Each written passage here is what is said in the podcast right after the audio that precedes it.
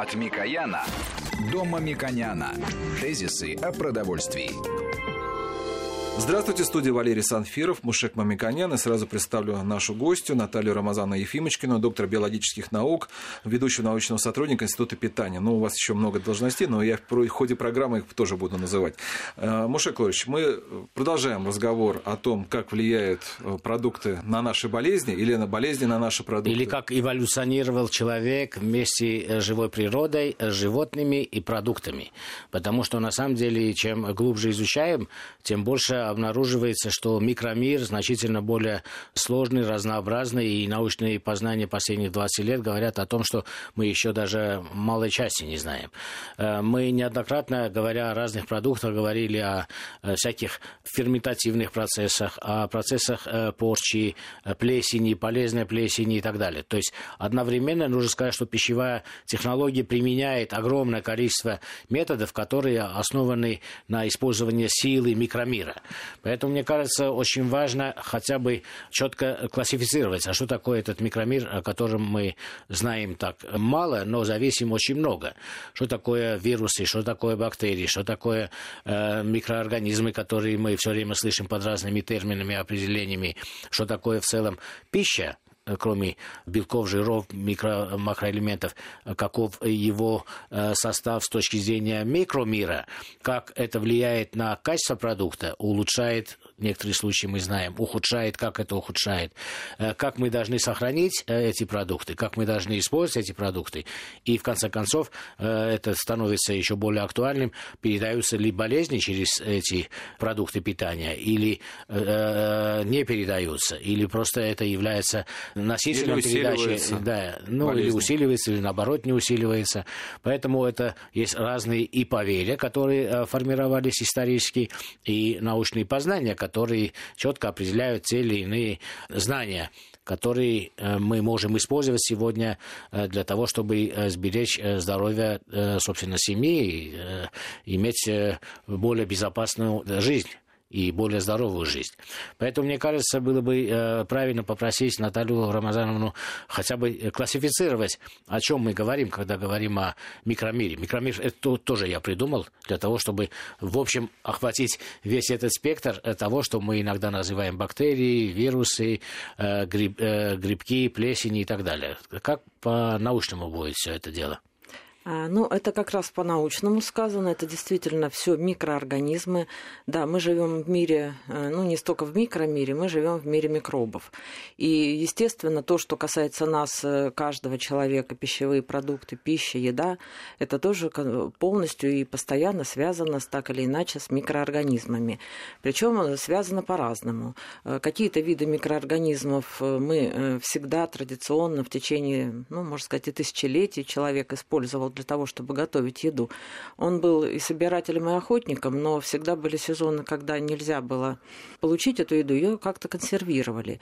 И кроме ну, понятных и простых сушения замораживания, которые ну, не всегда были пригодны чисто технически и климатически, э, очень рано человек интуитивно начал использовать так называемые процессы ферментации, то есть брожения. И для этого больше всего годились, э, конечно, дрожжи. Это и сейчас также происходит. Если мы возьмем хлеб хлебопечение, куда, в общем-то, незаслуженно сейчас пытаются э, исключить дрожжи, хотя это абсолютно классический традиционный процесс кулинарный. Это и всевозможные напитки брожения. Мы имеем в виду не только вино, но это и кисломолочные напитки, это пиво, и квас, квас все что угодно. Mm. То, что окружает человека тысячелетиями, потому что в сброженном виде напитки лучше сохраняются, их можно чаще использовать. А заквашенные овощи тоже можно можно при определенных условиях хранить дольше, чем это, если бы они лежали просто в свежем виде. И иногда улучшить их потребительские свойства, как Обязательно, потому что есть процессы ферментации, они ведь заключаются не только в накоплении каких-то там кислот, которые не дают портиться, но они и гидролизуют, то есть ферментируют какие-то вещества, углеводы, и такой продукт становится для нашего желудка более доступным, легче усвояемым и так далее. И сейчас то же самое, то, что мы называем биотехнологией глобально, вот биотехнология, технологиях. То, что касается пищевой промышленности, это мощнейшая зона как научных исследований, практических, прикладных. Биотехнологические процессы сегодня это важнейшая часть э, жизни человека и в первую очередь, ну не в первую очередь, но в очень большой степени производство пищи. Без этого сейчас очень сложно. Огромное количество технологий э, в мясном производстве, в молочной промышленности невозможно без ферментов. Вот э, Ферменты на этом это... хотя бы я да. промежуточный итог подвести. И очень важную вещь вы сказали, потому что вытекает так или иначе маркетинговое поле, то, что хлеб бездрожжевой, и это эксплуатируется и так далее, и так далее. На самом деле, если вы согласны с таким утверждением, скажите мне, хлеба бездрожжевого не бывает. Хлеб бывает или с направленными дрожжами, когда дополняется дрожжи, или же хлеб можно выпекать, используя те дрожжи, которые так или иначе в нашей э, среде расположены. Поэтому хлебопечение еще там 8-10 тысяч лет тому назад не было тогда дрожжей, которые можно было пойти в магазин купить и принести, добавить дрожжи. Не было индустриальных производств. Но все равно хлеб, который тогда пекли, тоже имел процесс брожения. То есть те добрые, хорошие микроорганизмы давали те полезные свойства, которые нужно было использовать в технологическом процессе и получать э, добротный продукт, который человеку более полезен, э, чем э, сырой, э, сырая мука вместе с водой. Правильно? Да, вы абсолютно правы. Но, конечно, если использовать дрожжи намеренно, то изначально их количество, конечно, больше. Но и гораздо легче технологически обеспечить заданные свойства, качество, обеспечить вкус, ви, внешний вид и так далее вот, конечного продукта. Потому что если там что-то, ну, как иногда говорят, дикие дрожжи где-то и бродят, то результат обычно не очевиден. И когда выпекают бездрожжевой хлеб, да. ну, практически не рассчитывают на их действия, но это просто вот другой вид продукта. Никаких научных исследований, которые бы говорили о том, что дрожжевой хлеб э, менее полезен, чем дрожжевой, э, на самом деле доказательных исследований на самом деле не существует. Э, всегда используются хорошо проверенные, безопасные, много, многолетним и многотысячелетним опытом уже изученные закваски, да. и в этом плане здесь нет особых каких-то проблем. И я могу сказать, что это более безопасно, потому что если вы не используете направленных дрожжей, а помещение помещение в санитарном плане не годится, например, какая-то бекарня и так далее, то в этом случае риск больше, потому что ваши добрые микроорганизмы должны сначала побороть э, плохие микро- микроорганизмы, потом дать э, тот эффект, который есть. Вот э, мы говорим о микромире. Вот мы сказали о бродильных процессах, которые применяются в пищевой промышленности. Какие там микроорганизмы? Это бактерии, это ферменты. Вот фермент, что, что означает ферменты в микромире? У них есть другая классификация? Ферменты это скорее не, это, конечно, не микробы, это э, белковые вещества, обладающие определенной активностью. Ранее традиционно в основном использовали, конечно, ферменты животного или растительного происхождения, но это достаточно сложная технология, которая сейчас используется гораздо реже, нежели применение ферментов микробного происхождения. Чаще всего продуцентами таких ферментов являются а, плесени, микроскопические грибы. И это очень большая и весомая на сегодняшний день э, зона, часть э, биотехнологической промышленности, потому что современное производство э, пищевой продукции фактически стало невозможно представить без применения микробных да. ферментов. А вот вы сказали, есть растительные животные, которые э, значительно тяжело получить. А что вы имеете в виду? Может ну, например, э, фермент, э, сычужный фермент, который используется для да. изготовления сыра. Угу. Традиционно его получали достаточно жестким способом. Это нужно получать сычуги очень молодых молочных телят, ну, фактически новорожденных телят, потому что после того, как он некоторое время уже питается mm молоком, то вот такого вот сычуга, необходимого да, для да. получения хорошего сычужного фермента, уже не да, будет. Способы, да. Это классический mm способ, идеальный сычужный фермент, который используется для получения правильных настоящих сыров. И, конечно, в современной ситуации уже такой источник этого фермента э, практически себя исчерпал. Объемы натурального сычужного фермента на мировом рынке э, несопоставимы с тем, как э, используются другие ферменты. И максимум, в наибольшей степени, процентов 80, это ферменты микробного происхождения. Вот э, ферменты, э, плесени, э, грибки, мы сказали о их полезных свойствах. Если э, их роду э, огромное количество, наверное, неполезных, патогенных, э, вот как они сопровождают э, пищевую промышленность, как они сопровождают человека, и на самом деле их э, риск распространения приводит к каким-то проблемам, эпидемиям, болезням?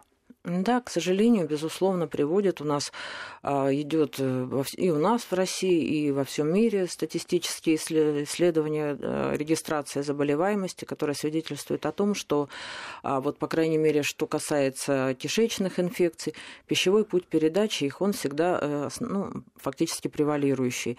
Пищевой путь передачи – это то, что пища заражена теми или иными микробами, которые опасны для здоровья человека, болезнетворными микроорганизмами. Да, вот есть визуально правильные способы распознания, чтобы э, уберечь себя и свое здоровье.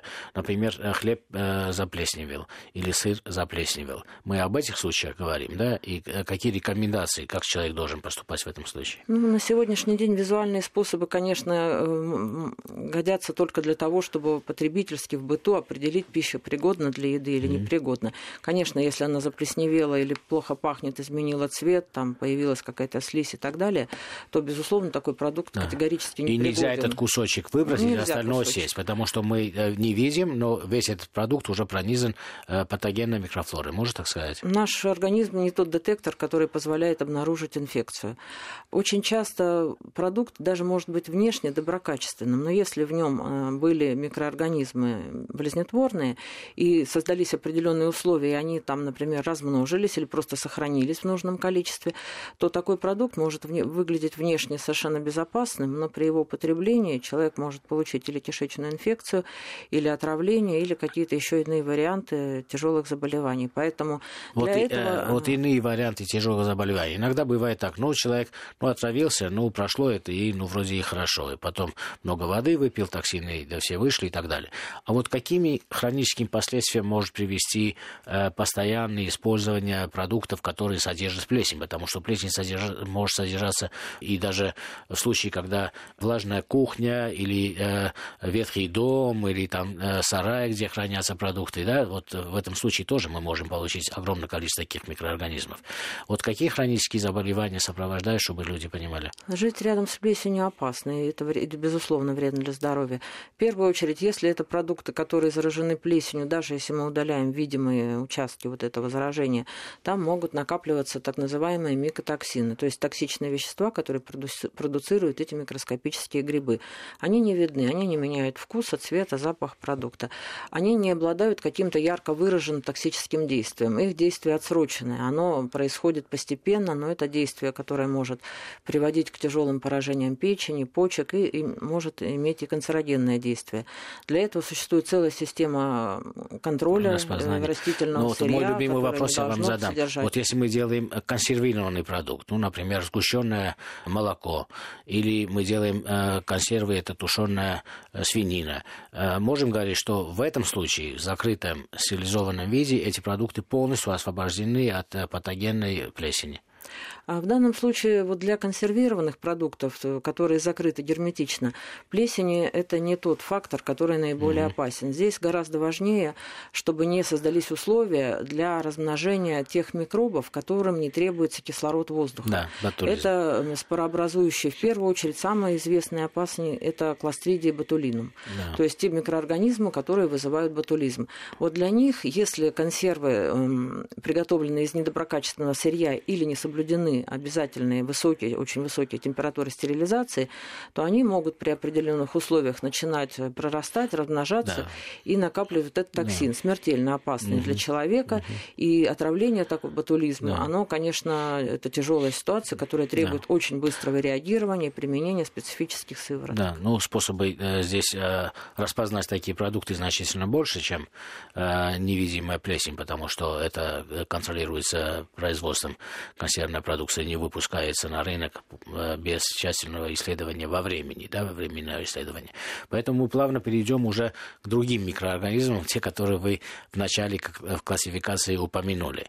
Вот кроме плесени, э, о каких продуктах нужно понимать, знать, что мы потребляем, э, потребляя продукты, мы используем их в качестве добрых или в качестве патогенных. Вот какие еще вы можете? Вот вирусы или бактерии, как передается, много болезней передается воздушно-капельным путем. Если возможность или э, э, если такой опыт передачи это через пищевые продукты, как это происходит? Мушек Иванович, наш гость ответит на этот ваш вопрос уже после новостей. Напомню, что мы Мушек Мамиканя в студии, мы беседуем с доктором биологических наук Натальей Рамазановной Ефимочкиной. Тезисы о продовольствии. От Микояна до Мамиконяна. Тезисы о продовольствии.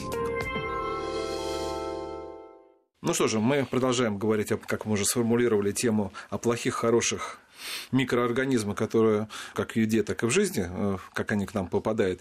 Напомню, что у нас в гостях доктор биологических наук, э, старший научный сотрудник Института питания, э, если не ошибаюсь, вы возглавляете, работаете в лаборатории биобезопасности и анализа внутри микро биома, правильно да, сказал? спасибо, правильно. И вот, Мушекович, вы свой вопрос формулировали по поводу, как нам да, попадают но вирусы? я даже это по названию лаборатории вижу, настолько это сложно, глубоко, и на, насколько мы э, примитивно верхушки берем. Но я хочу, чтобы это было понятно и э, мне, и радиослушателям, для того, чтобы мы хотя бы элементарные знания э, все-таки получили, и элементарные навыки и рекомендации в конце получили. Поэтому мы поговорили о плесени, о э, ферментных продуктах, которые очень часто помогают человеку получить лучшие продукты или в технологии производства продуктов.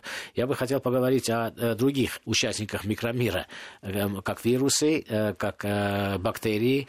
Э, они относятся только к медицине или относятся к взаимоотношению человека и продукты, взаимоотношению человека и животных. Вот в этом мире что вы изучаете, какие вы видите риски и возможности? Ну, это очень сложный, безусловно, мир. Когда мы говорим о безопасности пищи, вот любой специалист вам скажет, что в первую очередь мы говорим о микробиологической безопасности пищи. То есть э, это отсутствие там опасных э, для здоровья бактерий и вирусов. Еще лет 25-30 назад в основном, конечно, уделялось фокус, основной фокус, э, это были бактерии.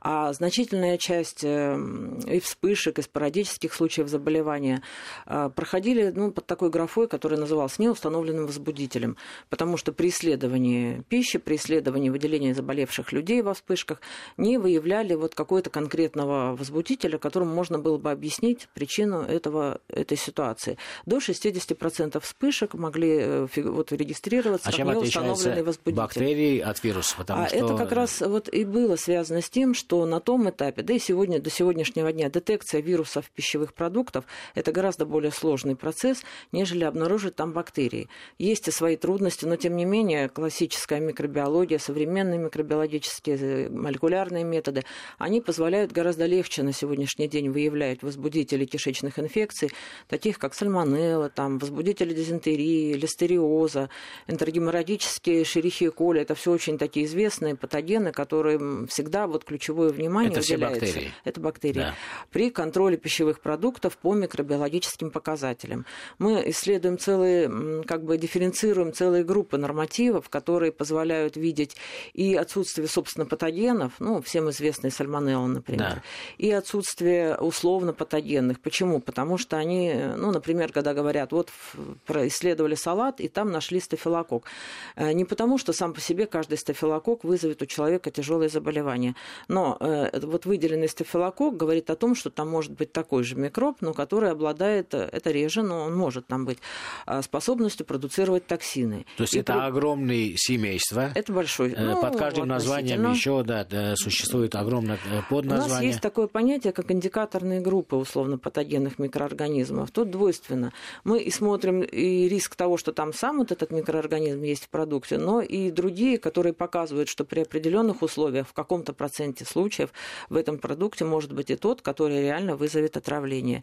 И мы контролируем микробы порчи, о которых мы уже говорили, чаще всего это тоже э, плесени и дрожжи. Они могут быть не только полезными, но и вредными. И тоже могут приводить и к да. порче продукты, и накапливать там какие-то не, ну, неполезные для здоровья а, вещества. Но вот в этом отношении наука продвинулась достаточно хорошо, и у нас, вот я могу сказать, что в Институте питания э, в течение многих лет шла разработка обоснованных, дифференцированных микробиологических нормативов, и на сегодняшний день они у нас есть для всех групп продуктов продуктов. Я говорю а о бактериях, дрожжах и грибах. А вот то, что касается вирусов, когда в клинической диагностике выявляют и утверждают, подтверждают, например, какой-то вирус у человека заболевшего, тут надо понимать, что он всегда идет в очень высокой концентрации. Это слизистые, слюна, там, мокрота и так далее, где количество вирусных частиц очень велико. И те методы, которые на сегодня есть в науке, они позволяют достаточно легко и даже, в общем-то, иногда очень быстро его выявить. Есть, например, а, тесты для выявления гриппа первичного, которые ну, можно сделать за несколько минут. А вот когда вирусы передаются через пищу, и мы, например, берем пищу на анализ, то э, простыми способами обнаружить там вирус практически невозможно. Когда говорят, вот современные ну, вот как, как молекулярные передается? методы. Вот, например, человек э, заболел гриппом. Ну, мы не говорим о сложных э, гриппах, так, да. коронавирусе, мы просто говорим. Человек заболел гриппом, он э, еще не знает, что заболел, он э, потрогал какой-то продукт э, на рынке, предположим, и эти вирусы через этот продукт другой человек купил, посмотрел этот продукт, помыл, но рук, э, руки не успел помыть, например, да, фрукты помыл, а потом сел и руками случайно коснулся своих глаз. Он может заболеть. То есть в данном случае вы говорите о продукции, которые могут быть просто проводниками этих вирусов, правильно? Фактически продукты являются, ну, как бы они подставляют свою поверхность. Да. Они подставляют поверхность. Если человек активно чихнул, то там да. на поверхности может образоваться большое количество да. вирусов. Можно, то же самое можно сказать о да, мобильном телефоне, о, о бутылке э, пустой бутылки бутылки воды, которая, ну, э, о любой поверхности, о бумаге, о книге. Но, да. в отличие от продуктов, там недостаточно хороших условий для того, чтобы э, вирусы выжили. Там нету влаги, да? И поэтому, например, влажная поверхность является более опасной с точки зрения передачи и бактерий, и вирусов э, поверхностью. Только с этой точки зрения мы рассматриваем продукты питания как переносчики тех или иных бактерий и вирусов, и поэтому нужно быть осторожным, особенно в период эпидемии эпидемий. Так можно ну, понимать? Вы, безусловно, правы. Вирусы – это очень специфические микроорганизмы, маленькие микробы, гораздо меньше по размеру бактерий, которые сами по себе вне организма млекопитающих или да, ну, не вне, жить. вне макроорганизма, да. они не могут долго находиться и, безусловно, не могут размножаться. Но, тем не менее, разные бывают виды вирусов, и устойчивость их ко внешним да. условиям среды тоже разная. Определенные группы вирусов вполне устойчивы, и какое-то время они могут находиться и даже в сухих масс, э, да. на сухих поверхностях, но, безусловно, на увлажненных. В основном, конечно, все случаи передачи связаны с достаточно быстрым контактом, то есть сначала загрязнилась, например, поверхность да, от да, продукта, да. потом на этой поверхности, ну, ну предположим, там да, разделочная доска. Через да. какое-то время на этой поверхности сделали какую-то другую пищу, не термически ну, да, обработанную. перешла, да, И вот э, дальше все зависит от, э, собственно, Давайте вируса, потому что от его контагиозности меж, очень много зависит, Межстрановая конечно. передача продуктов. Например, бананы собрали в каком-то регионе, или апельсины, или яблоки упаковали, отправили, э, довезли до России. В этом случае бактериальный фон, вирусный фон того региона может перевести перевести через продукты или нет? Потому что это очень важно для логистики, для промышленной политики в целом. Ну, к сожалению, может. У нас ведь э, есть даже вот самые такие общеизвестные вещи, как гепатит, который мы сейчас вот редко вспоминаем, гепатит А, например, а да. еще и гепатит Е.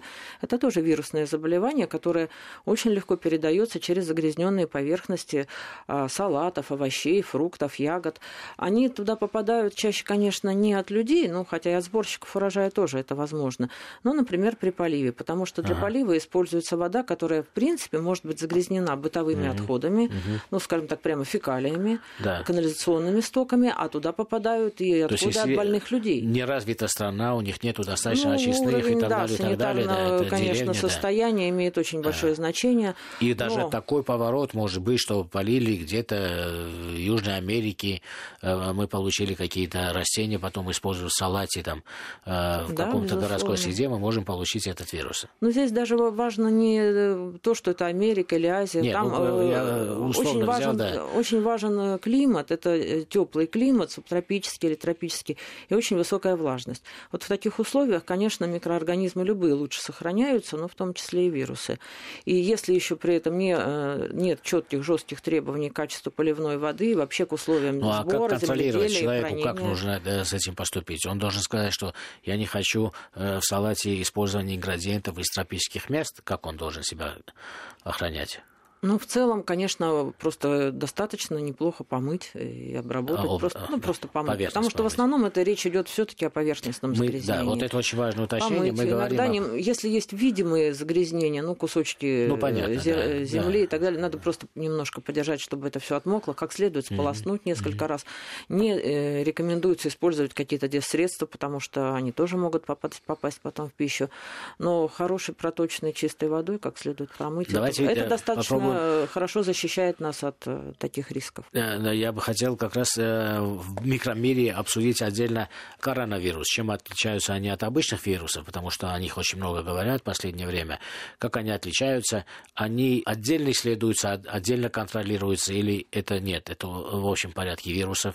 Все те правила, которые вы сказали, переноса через мокрые поверхности из тропических стран вирусов, это относится и к коронавирусам тоже? Э, в принципе, да, хотя именно для коронавируса, о котором сейчас говорят, э, вот такой пищевой путь передачи пока что совершенно не подтвержден и не доказан. Мы пока не идентифицируем этот путь как э, представляющий определенный риск. А если говорить вообще о пищевых так называемых вирусах, их несколько групп. Вот я бы сказала, чаще гораздо и во всем мире признана опасность так называемых норовирусов. Это очень высокозаразные, высококонтагиозные вирусы, которые передаются именно хорошо через загрязненные пищевые продукты.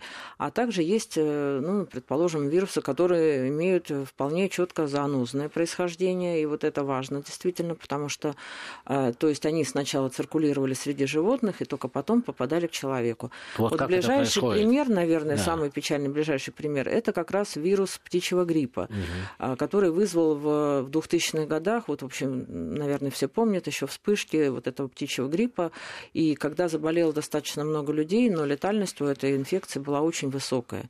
Вот если сравнивать с той летальностью, которую пока регистрируют э, вот, китайского коронавируса, она была значительно выше.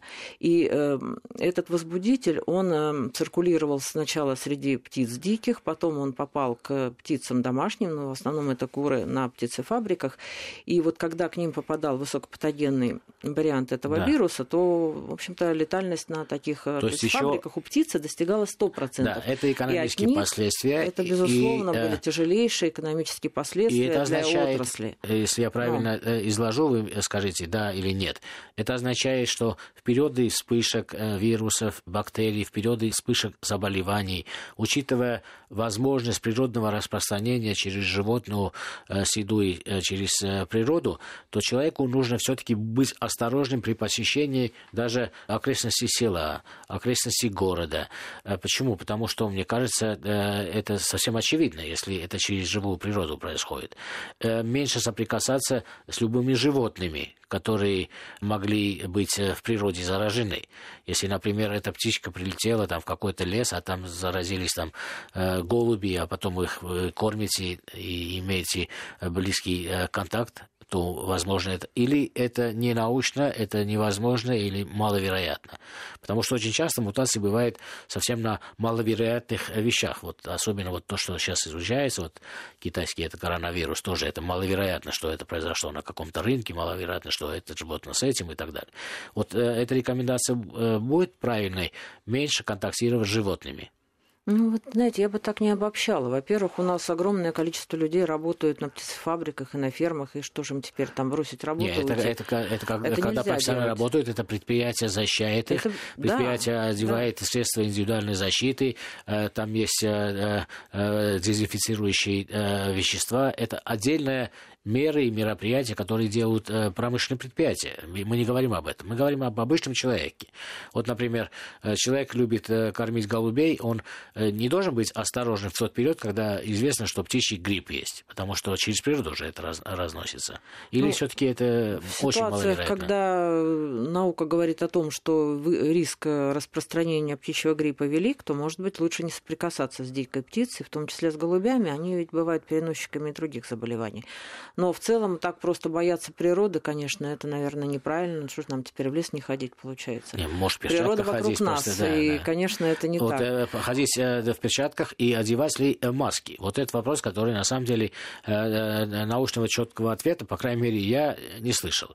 Мы пытаемся сказать о мерах, которые оберегают человека через пищевые продукты, через его поведение, через помыть руки, не трогать глаза и так далее, и так далее. А вот в лес вперед, когда есть птичий грипп, пойти в маске или без маски?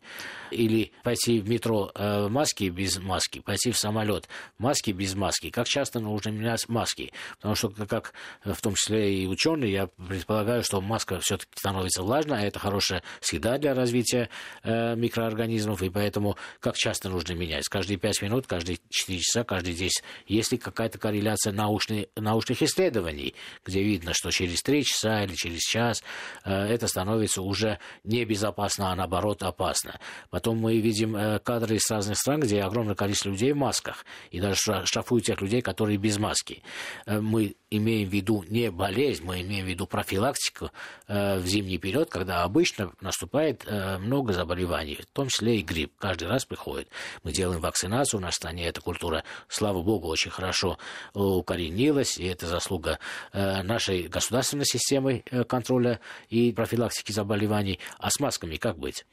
Ну, давайте так скажем. Мы, во-первых, будем прислушиваться к рекомендациям наших ответственных органов, в первую очередь Роспотребнадзора и медиков. Если они нам порекомендуют ходить постоянно в масках, значит, мы должны соблюдать их рекомендации. И э, вот, мне кажется, наша задача выработать ну, более ответственное отношение. Если человек одел маску, это не значит, что он болен, от него надо шарахаться. Вот именно, значит, его надо поддержать. Да. Может быть, он действительно чувствует себя не очень хорошо, и он ответственно подходит к здоровью Или, окружающих. может, наоборот, он Может ответственно быть, относится, не хочет заразиться он от... э, боится за свое здоровье да. и не хочет заразиться от других. И в этом отношении, ну, нужно его поддержать. А Как ваша часто- лаборатория исследует вот э, маск вот на третий час, на первый час, или вот таких исследований вообще, Наша или не у вас, лаборатория может, в другом В месте? первую очередь э, работает с продуктами, теми да. микроорганизмами, которые относятся к пищевой продукции. А вот то, что касается пищи, мы тоже можем сказать, что никто не отменял классические правила ги- гигиены на кухне. Потому что на- когда мы выходим, да, можно решать вопрос, одеть маску или нет, но когда мы готовим еду на кухне, руки мыть – это вот обязательное Да. святое наше Да. правило. Потому Давайте что скажем- кроме вирусов Да. у нас есть все-таки и бактерии, Да, которые да. мы можем заразить и себя, и самая и своих близких. сальмонелла. Давайте скажем вот о да, самых простых последовательностях, которые должен человек соблюдать, если он продукты получил в магазине или на рынке, и он пришел домой. Что он в первую очередь должен делать? В первую очередь, он, когда приходит с рынка и приносит продукты, он их раскладывает там, где они должны лежать. Если это сырое мясо, он его положит в холодильник или в морозильник. Если овощи, в другое место. И вот надо следить за тем, чтобы какие-то продукты, например, продукты сырые и те, которые мы едим без дополнительной обработки, чтобы они соседствовали очень аккуратно. Но, скажем так, не надо положить сырую курицу на полочку холодильника выше, чем там лежит внизу колбаса не упакованная. Почему? Потому что капли конденсата, мясного сока и так далее с сырого мяса или курицы могут попасть на, на сыр, на колбасу. И если там даже был какой-то возбудитель, курицу мы сварим Да, или пожарим, там все будет хорошо. А здесь мы вот здесь оставить. оно останется, это попадет на благоприятную почву, мы это съедим, Или можем другой классический и, пример. я и долго думать, сказать. что это случилось Мы э, яйца раскладываем э, в ячейках холодильники, потом э, выбрасываем упаковку яйца, руки не э, Руки- помыли, и это означает, что риск для всей семьи, правильно? Здесь много моментов. Вот мы, например, делаем яичницу или омлет, ну, кто что, ножом, вилкой разбиваем И яйцо, потом это оставляем, потому что- бросаем. Ага. Вот здесь должно быть просто вот как рефлекс. Э, Инструмент, которым разбивали, быстренько кладем на мойку, руки тут же моем. Если емкость, в которой мы взбивали Скорлупа, омлет, да. мы ее моем, но ни в коем случае после этого сразу в нее ничего не кладем, а только тщательно высушиваем и после этого используем. Руки моем постоянно. Если использовалась э, разделочная доска, где резали там, мясо, рыбу, мы ее тщательно моем, сушим, ставим в сторонку, Да. а для того, чтобы порезать свежий салат, берем совершенно дорогую доску. И вот эти простые правила, которые, вот, э, как ни странно, если мы- полное их да. соблюдение, оно очень хорошо защищает. Но мне кажется, да, бактерий, наше население вирусов. достаточно информировано, по- поэтому огромное количество людей знают эти правила. Вот если про э, динамику последних 10 лет возьмем, предположим, изучая пищевые продукты, в целом у нас э, как э, благополучие с этими самыми большими э, колониями плохих э, э, бактерий, например, сальмонелла, чтобы происходит? Вы изучаете яйцо, птицу, другие продукты. У нас динамика в сторону улучшения или в сторону э, ухудшения или стабильно мы ничего за последние 10 лет не имеем. Если мы не имеем, это плохо, потому что ни промышленные предприятия, ни потребители в целом э, все научные познания, знания и так далее не используют в достаточной степени.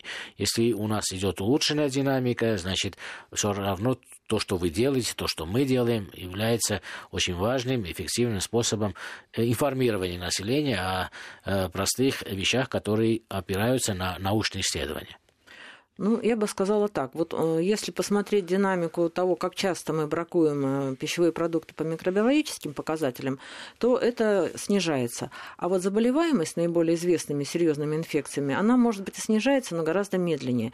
И дело не только в том, что мы что-то не так делаем. Сами микробы очень меняются, они эволюционируют, они постепенно как бы реагируют на наше на них воздействие. Мы как бы селекционируем все более устойчивые устойчивые виды. И это виды, которые устойчивы не только к антибиотикам, что важно в медицине, они устойчивы и к дезинфектантам, они устойчивее становятся к внешним воздействиям, к упаковкам. Они лучше выживают в нашей среде, они к нам приспосабливаются.